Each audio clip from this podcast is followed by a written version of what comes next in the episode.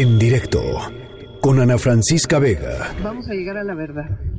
Hay una cadena, yo lo diría, de negligencias en instituciones. Y para poder cambiarla tenemos que saber la verdad desde el principio hasta el final. Es mi hija. Ya la mataron. Le pintaron las uñas como él suele hacerle a todas las mujeres que él mata, ¿ok? Como a mi hermana que mató. Se le tiene que hacer justicia y él no es más poderoso que.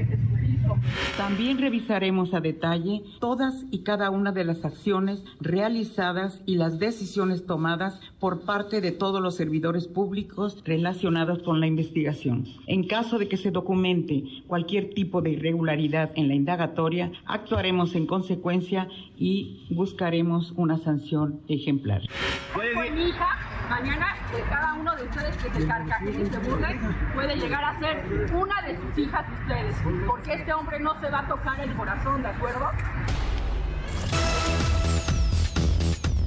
Hoy eh, la diputada de Movimiento Ciudadano Marta Tagle eh, publicó un artículo muy interesante en el periódico Reforma, una columna invitada en el periódico Reforma, a la que tituló Fátima y en donde hace un pues un recuento del, caso de esta chiquita de esta chiquita Fátima y de y de los más de de dos mil eh, 2.900, casi 3.000 eh, perdón, 3.820 mujeres asesinadas eh, el año pasado, eh, igual que igual que Fátima, igual que Ingrid Escamilla, igual que que Nancy, que Graciela, que Mar, que Berenice, que podemos aquí pues nombrar literalmente a 3.820 mujeres. Eh, y lo que dice la, la diputada tiene que ver con las herramientas con las que hoy sí cuenta el Estado mexicano eh, potencialmente para pues para poder hacerle frente a esta epidemia. Ella está con nosotros en la línea telefónica y yo le agradezco mucho, diputada. ¿Cómo estás? Buenas tardes. Al contrario, mucho gusto en saludarte, Ana Francisca. Buenas tardes. Pues me pareció muy interesante, diputada, esto que decías en, eh, en el artículo eh, diciendo hay información, la información ahí está, hay un mapa pues, nacional de feminicidios que ha ido reuniendo con muchísimo trabajo organi organizaciones de la sociedad civil, eh, hay forma, digamos, de, de, sistematizar todos estos datos y habría eh, herramientas para, eh, pues, para ir atacando y focalizando el problema que además pues, es grave y es diverso. Sí, pues de entrada decir primero que no se trata de cualquier tipo de violencia, porque hoy incluso en un debate aquí en la Cámara de Diputados, varios legisladores acaban en tema de que hay otros tipos de violencia que no minimizamos, pero cuando estamos hablando de violencia feminicida es una violencia extrema, mm. una violencia extrema que además acumula muchas otras eh, violencias contra las mujeres, entre las cuales está el acoso, la amenaza, el hostigamiento, el, las lesiones degradantes, los abusos sexuales, y todos ellos son cometidos eh, por hombres, por hombres en muchos casos cercanos a las víctimas, uh -huh. que además, como hemos visto estos casos, estos días con el caso de Fátima y el de Ingrid, pues desafortunadamente son asesinatos brutales que pues forman parte de la opinión pública unos días y, y en una semana más estaremos indignándonos por otros casos uh -huh.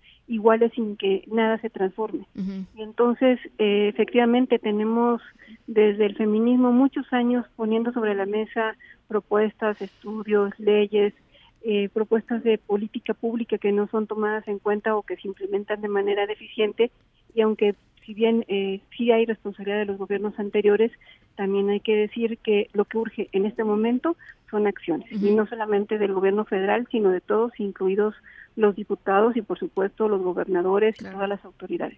De decías, eh, eh, Marta Tagle, diputada por Movimiento Ciudadano, que, que no eh, que no que estamos fallando para entender la emergencia y en particular hablabas eh, pues del gobierno federal.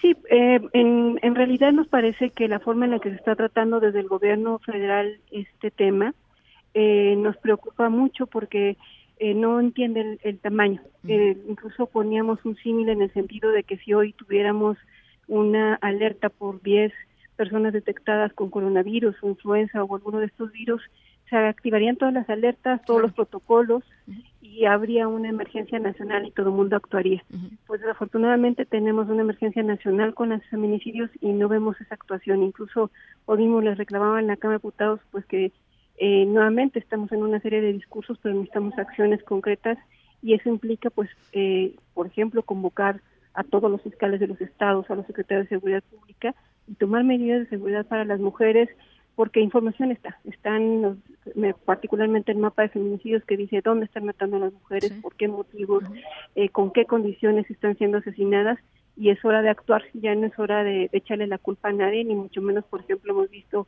que ahora se culpabiliza a los padres, a la escuela y a otros que no tienen una, eh, una capacidad de autoridad para resolver los problemas.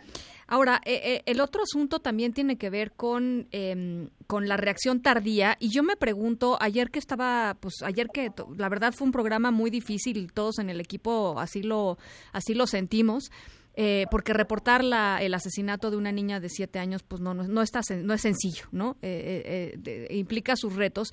Y una de las cosas que decíamos era, ¿por qué estamos volviendo a decir lo mismo? ¿Por qué estamos volviendo a reportar que fue la familia al, al Ministerio Público y lo rechazaron del Ministerio Público? ¿Por qué estamos en, en digamos, si, si, si esto fuera una una carrera de maratón, pues seguiríamos en, la, en, el inicio, a pesar de que le hemos invertido muchísimos recursos, a pesar de que hemos hablado hasta el cansancio sobre esto, a pesar de que nos han presumido desde muchos niveles de gobierno eh, lo que se supone que están implementando, ¿por qué cuando llega una familia a un ministerio público no los dejan levantar una denuncia por una niña que desapareció?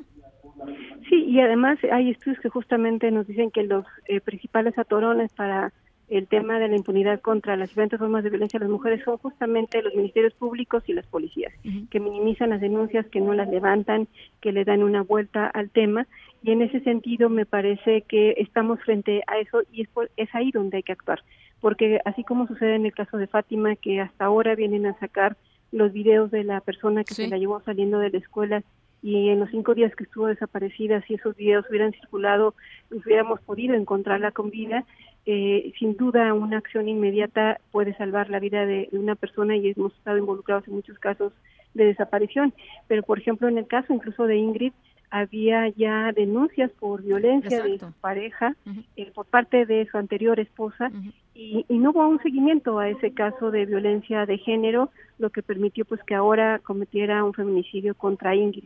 Y así cada uno de los casos hay antecedentes. Por eso cuando hablamos de violencia feminicida no le decimos que es algo espontáneo, ni sucede como un homicidio doloso que se da, por ejemplo, en medio de un asalto, sino que hay situaciones que están de por medio que no han sido atendidas, que hemos dejado de atender y que por una parte hace falta actuar en esos espacios como los ministerios públicos, pero también los legisladores hemos fallado en el sentido, por ejemplo, de que se desapareció a nivel federal la Fiscalía Especializada para eh, las víctimas de violencia, las mujeres víctimas de violencia y la trata de personas. La FEBIMTRA fue desaparecida cuando se creó la ley de la Fiscalía General de la República y hemos desaparecido presupuestos muy importantes para atender estos temas. Entonces también tenemos una responsabilidad y creo que todos tenemos que asumirla, incluso a nivel de la sociedad, que hacemos como ciudadanos comunes para que la violencia se siga pues reproduciendo desde nuestro ámbito más cercano.